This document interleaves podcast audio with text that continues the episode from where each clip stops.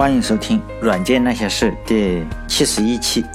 ，Linux 传奇十三，Linux 会面乔布斯。上一期我们就说到了，Linux 硕士毕业以后就去呃美国硅谷一家比较神秘的公司去工作，这家公司呢名字叫做全美达，并且呢引起了关心 Linux 以及开源软件的人士的一些担忧。Linux 本人呢做出了一些澄清。但是呢，这并没有消除他和公众之间的一些误会。但是总是生活总要继续嘛，即使有人误会的话，生活还是要继续下去。就来到硅谷以后呢，以 Linux 的名气和实力，势必呢就会引发起硅谷各大公司的一阵骚动。就像把咱们这个太阳系里扔进一颗哎和土星或者木星这样级别的星行星进去呢，那么太阳星呃太阳系里所有的行星的轨道呢，肯定都会受到影响。总是要重新的去运行于另外一个轨道。Linux 的实力呢，在当时就已经可以影响到硅谷这些重要的公司。像我们这种，如果是普普通通的人，就百分之九十九点九九九九九这种的普通人呢，去硅谷或者不去硅谷，或者来到这个世界上，或者是离开这个世界呢，实际上并没有什么影响。呃，虽然说起来有点残酷，但是现实就是这样。但 Linux 这种人不同。这种人呢，天生就是要改变这个世界的。当然了，他改变这个世界呢，并不是说从口头上改变这个世界，他是真的改变了世界。就我们这里呢，呃，就有很多人只是口头上改变世界，实际上呢，也就是喊喊口号，忽悠一下一些不明真相的这个粉丝，不明真相的人民群众。因为这种人呢，其实挺缺德的。哎，我的意思并不是说。他呃，对不起崇拜他的粉丝呀，因为粉丝嘛都是这样，就是心甘情愿的，就是一个愿打一个愿挨，这个呢都没有什么问题，就像是虐待狂和受虐狂一样。像我们呃从外人来看呢，可能觉得哎这个欺骗有点血腥，但是呢讲台上的他以及讲台下面的他们呢，就这些粉丝呢，可能人家都感觉到很好，就感觉到是天生的一对，呃就是从那种。受虐狂的角度来说，你可能不虐待他呢，才是真正的虐待他。但我的意思呢，就是说，那些在台上讲天天要改变世界的人呢，呃，不是对不起粉丝，而是对不起牛嘛。因为他天天在台上吹牛逼，人家牛肯定是很悲惨的，人家这个老牛呢，就好想就是好好过过日子，吃个吃个草，挤个奶，结果你天天吹人家，所以呢，还是请这些人呢。尽快把逼还给牛，人家牛也需要性生活，是吧？当然了，本文的这个主角林纳斯呢，是真正改变了这个世界的人。虽然他没有天天说他的目标是改变世界，硅谷呢，这时候有另外一个人，他也确实算是改变了世界吧。虽然他天天说他改变了世界，但是呢，他真的改变了世界。这个人呢，就是乔布斯。这两个人呢，都算是呃太阳系中巨大的行星嘛，因为丢到哪里都能引起其他行星轨道的一些变化。首先呢，发起邀请的就是乔布斯，乔布斯的秘书呢就发来了一封邮件，就说就问这个林纳斯能不能抽出一两个小时来和乔布斯见个面。乔布斯当然很希望和他去谈一谈嘛，因为林纳斯虽然不知道这是怎么回事，但是还是很爽快的去答应了他。因为这种事情呢，你不答应有时候是不行的。为什么说不答应不行呢？就像是你太阳系里突然来了一颗大的行星，别的行星肯定是不会视视而不见的，因为有万有引力嘛，你不见个面也说不过去。就是苏联和美国这两家公司，这两家公司这两个国家呢，都拥有巨大的这个核弹头。即使在冷战的时候呢，他们还都是有各种渠道，就是来联系能讲讲话的。因为这两个国家真的搞起冷战来，就是说。让对方互相猜疑呢，就更危险。林纳斯那个时候呢，就是说去硅谷的之前呢，他已经是个大家伙了，因为用户摆在那里，造成的声势也已经摆在那里了。硅谷呢，这些巨头，你不能说是，呃，去跟 Linux 拉关系吧，起码你需要让人家知道你去了硅谷，对人家没有敌意，就好像是家里的客厅里突然坐进来一头大象，七八吨重，也就是一万四，嗯，一万四五。这么斤这么重的一个大家伙，你坐在人家客厅里，人家是，你假装看不见都不行，太大了。就是说，Linux 当时的威力实在太大了，因为 Linux Linux 被广泛的报道以后，连什么财富杂志什么的都都已经开始逐渐报道它了。就非常厉害了。因为 Linux 呢本身还不是我们普通人，像我们普通人的话，你去硅谷去旅个游，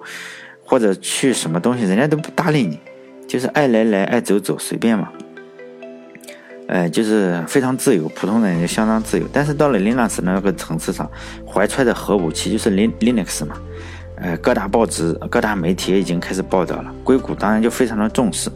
所以呢，除了乔布斯啊，还有商业公司以及一系列的硅谷的公司，这些人呢都试图就是要确认一下，并不是说要跟 Linux 做朋友，就不见得是做朋友，就聊聊天。按照常理呢，不见得说，哎呀，这个 Linux 来了，咱们请跟他做朋友。人家首先呢也不缺朋友，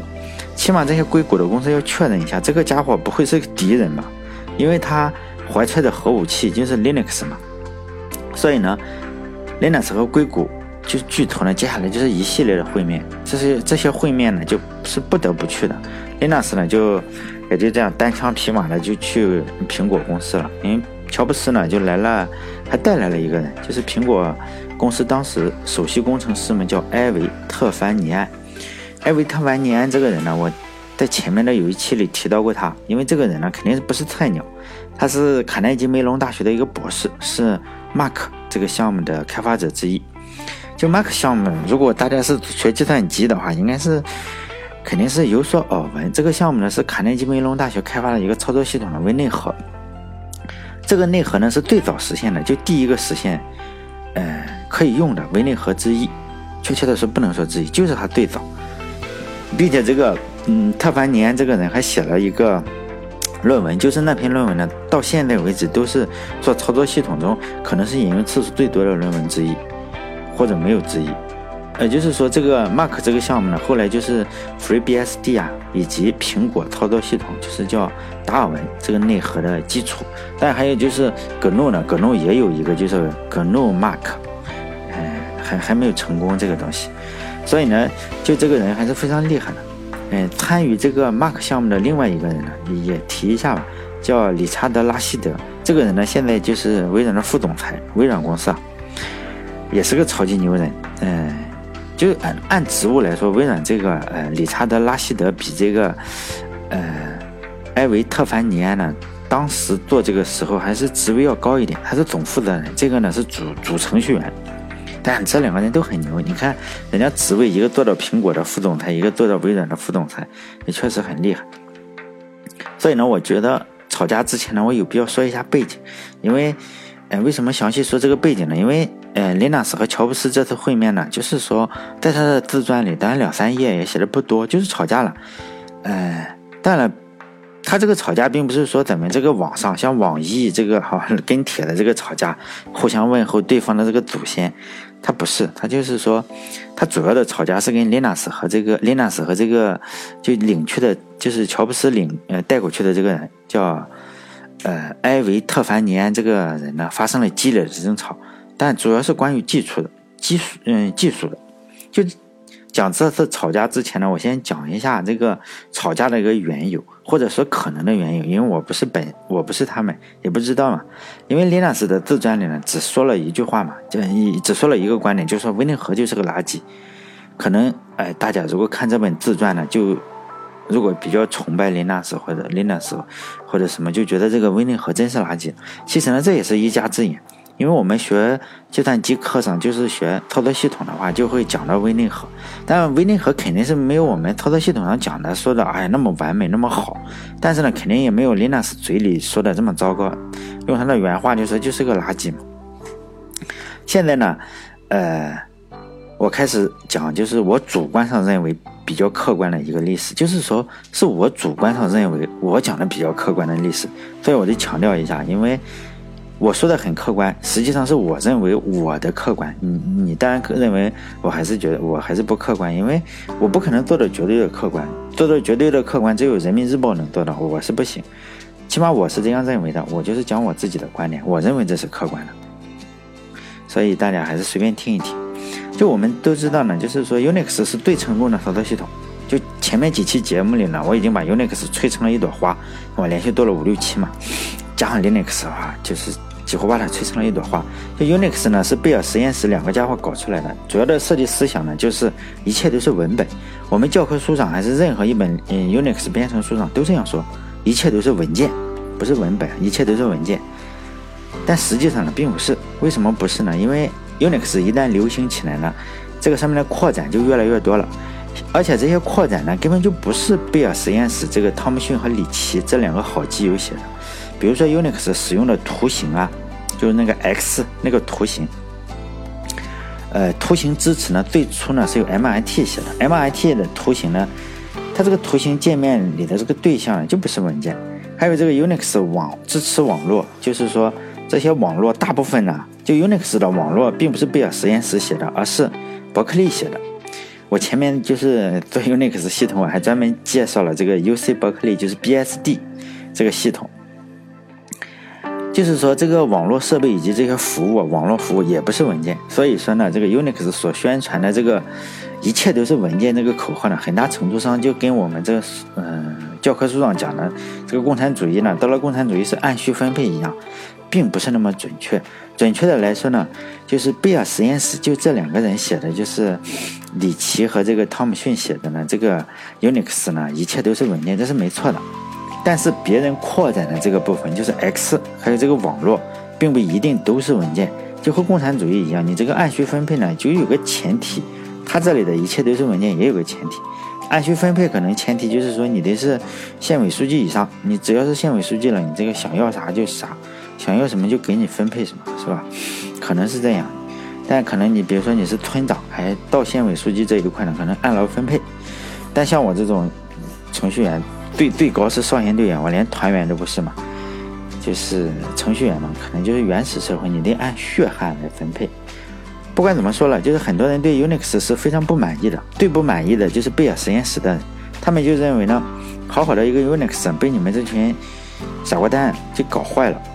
所以呢，他们就想另起炉灶，重新设计一个来玩个真的，就玩一个真的系统，就是一切都是文件。这个宏伟的目标呢，要让它实现。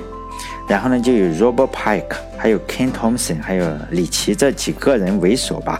就是 Unix 的呃作者，就这三嗯几个人，还包括其中还包括 C 加加的作者呀，还包括就是提出管道的那个呃概念的这个作者，还有写那个 AWK 这个语言的作者。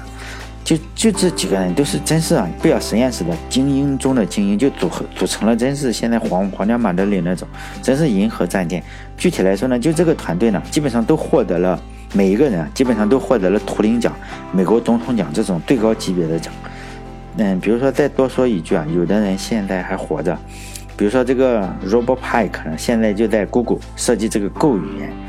另外呢，大家嗯。我再讲一个八卦，就是他在 Google 呢邮箱呢是一个字母，就是 R，就是 Robert Pike R 这个 R R at Google 点 com，也就是说呢，他他的邮箱非常的好记，单字母。整个呢 Google 公司呢，据说只有他自己有权利使用单个字母的邮箱，连创始人呢都都都是没有这个资格的。所以大家一下子记住这个 Robert Pike 这个 R at Google 点 com，可以给他发垃圾邮件什么。就这样，这是一个银河战舰嘛，就声势浩大的造了一个，试图造一个 Unix 升级版本。这个 Unix 升级版本呢，叫它的名字叫做 Plan Nine，就 Plan 九。为什么叫 Plan 九这个名字呢？是因为，呃，借一个电影啊，就是在一九五九年的时候呢，美国上映了一部美国科幻电影 B 级片，导演呢叫埃德伍德。这个电影的名字叫呢 plan i from Outer Space。就是中文的名字翻译过来应该叫做《外太空九号计划》，但这部片子是非常烂的，因为我是知道了这一个，呃，电影呢，知道了这个操作系统，然后呢，我去海盗湾上去下载了一下。这部电影呢，在一九八零年曾经被评为最差的电影，它以前都是默默无闻的，结果被称被评为最差的电影呢，去海盗湾上这样一搜还一直有，真的很差，我没看完。拍首先可能是技术也太落后，而且实在是可能也实在是不好，否则也不会在一九八零年被评为这最差的电影。他这个名声就大噪了。实事求是来说，因为我看了一多半，这部电影呢，之所以能被评为最差的电影呢，还是因为那是一九八零年嘛。毕竟我们这个中国的大导演郭敬明那时候还没出生，还没当导演。如果比如说他在今年评的话，这个电影即使你这个想评最差电影，你这个走后门送礼也评不上最差电影，因为有郭敬明在，你这个 这部电影还是不行的。就是如果有人是程序员，并且在 Unix 上编过程序的话，可以体会到一点，体会一下，不是体会到一点，就是我们在任何 Unix 编程书上一定都会提 Unix 一切都是文件，但是呢，实际上实现起来是非常有问题的。所以呢，就引入了这个 I/O control 这个函数，就我们要经常用 I/O control 这个函数。但这个函数呢，在就是争议非常的大，呃，简直就是对 Unix 系统发生发发动了一次恐怖袭击嘛，而且还恐怖袭击成功了。这个函数呢，就一直待在这个 Unix 里不走了，就是 I/O control 处理这个 input 和 output 的 control 这么一个函数。就是 Unix 的作者也开始觉得，就这样搞下去呢，Unix 怕是要挂了。因此呢，就搞一个真的，一切都是文件，就是 Plan Nine 这个系统，试图呢，比如说你这个内存呀、显卡呀、CPU 啊，什么都是文件，硬盘都是文件。如果大家仔细考虑一下的话，就会发现，其实呢，这就是 Plan Nine，就是一个分布式的操作系统。也就是说呢，在现在我们用的云计算，你这个哎 CPU 什么都是文件，就现在我们的云计算。也就在三十年前呢这个贝尔实验室的这 Plan Nine 已经就试图实现一个云操作系统，分布式操作系统不叫云，现在都叫云，其实就分布式。当然，这个步子是有点大，就扯到蛋了嘛。就是这个 Plan Nine 最终也没有取代掉这个 Unix，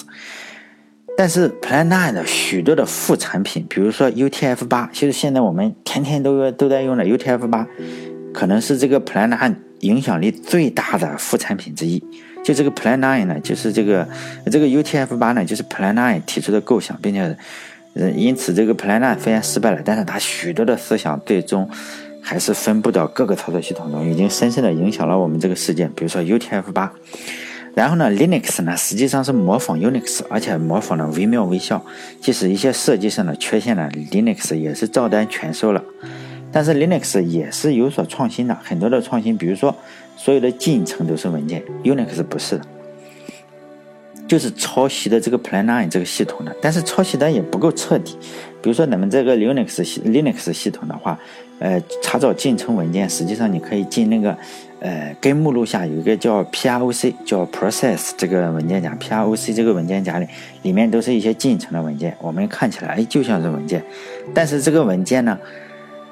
实际上是不能使用像普通文本文件或者其嗯 MP3 文件这种普通文本文件，我们是可以用 RM 啊去删除，用 copy 去 copy 一个进程，呃，但是这个这个文件是不行的，就是这个进程文件是不行，所以呢，它看起来像文件，但是实际上是不能用文件呃操作命令。算是一个假文件，就是看起来像，但实际上你是不能用文件命令的。但是你如果是分布式 Plan 9这个分布式操作系统中呢，是可以的。你是一个进程，你可以从这个机器上一下 copy 到那个机器上，是可以的。但是在这个 Linux 是不行的，所以呢，还是没有模仿的很好。但是呢，就因为这样，不只是贝尔实验室觉得，哎，这个系 Unix 不太好，当时其他人都觉得，已经有人觉得 Unix 并不是很好，就是。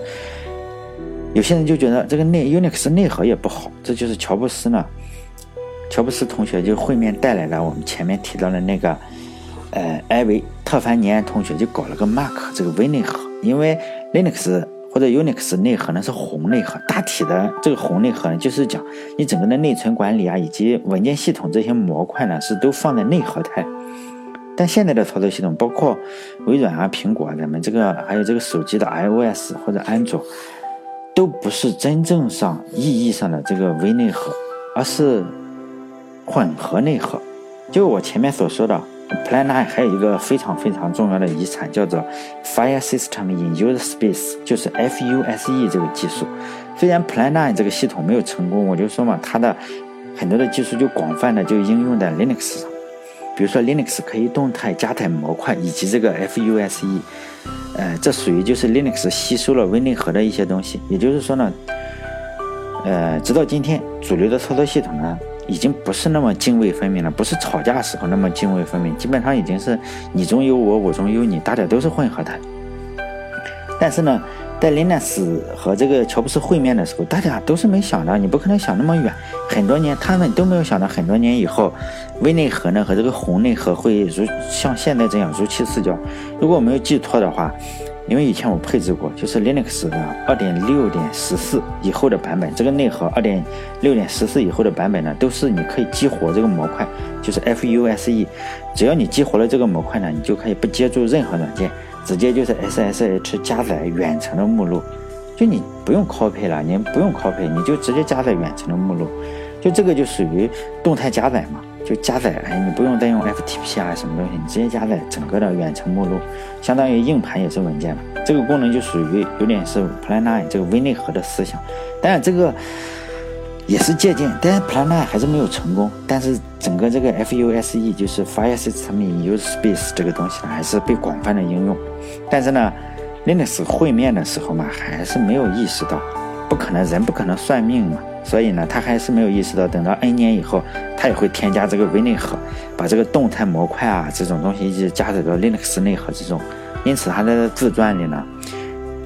还是将这个微内和贬得一钱不值。用原话来说就是，哎，说实话，我觉得这东西就是垃圾。其实呢，是有点偏偏颇还是偏颇。反正这句话是不对的，因为这本书他写的时候还没有没有出这个二点六点十四。至于吵架的细节，其实呢，呃，书中有，就是那个 Linux 自传，大家还是去看一下，只有两三页，实在没什么好讲的。就是他说吵架吵赢了或者没吵赢无所谓。首先是技术之争，其次呢，我认为乔布斯呀、林纳斯呀以及比尔盖茨啊这种人物呢是不会在其他人手下打工的。比如说呢，我们很难以想象刘邦，呃，项羽在刘邦的手底下当大将，或者是刘邦在项羽的手底下去当谋士，这种情景是不会出现的。如果按照中国迷信的说法呢，就是说这种人出生的时候呢，就是有些王者之气的。怎么说呢？就他们出生的时候，可能就是天上在打雷下雨，或者半夜里出太阳。我们这个写王，嗯，皇帝下出事不都这样吗？半夜里嗯下雨，或者哪哪个井底下有有个龙出来，反正都是一些奇异的现象，是不可能。就这种人呢，是不可能在其他的人手底下打工的。好了，这期就到这里，我现在要准备出去打工赚钱了，再见。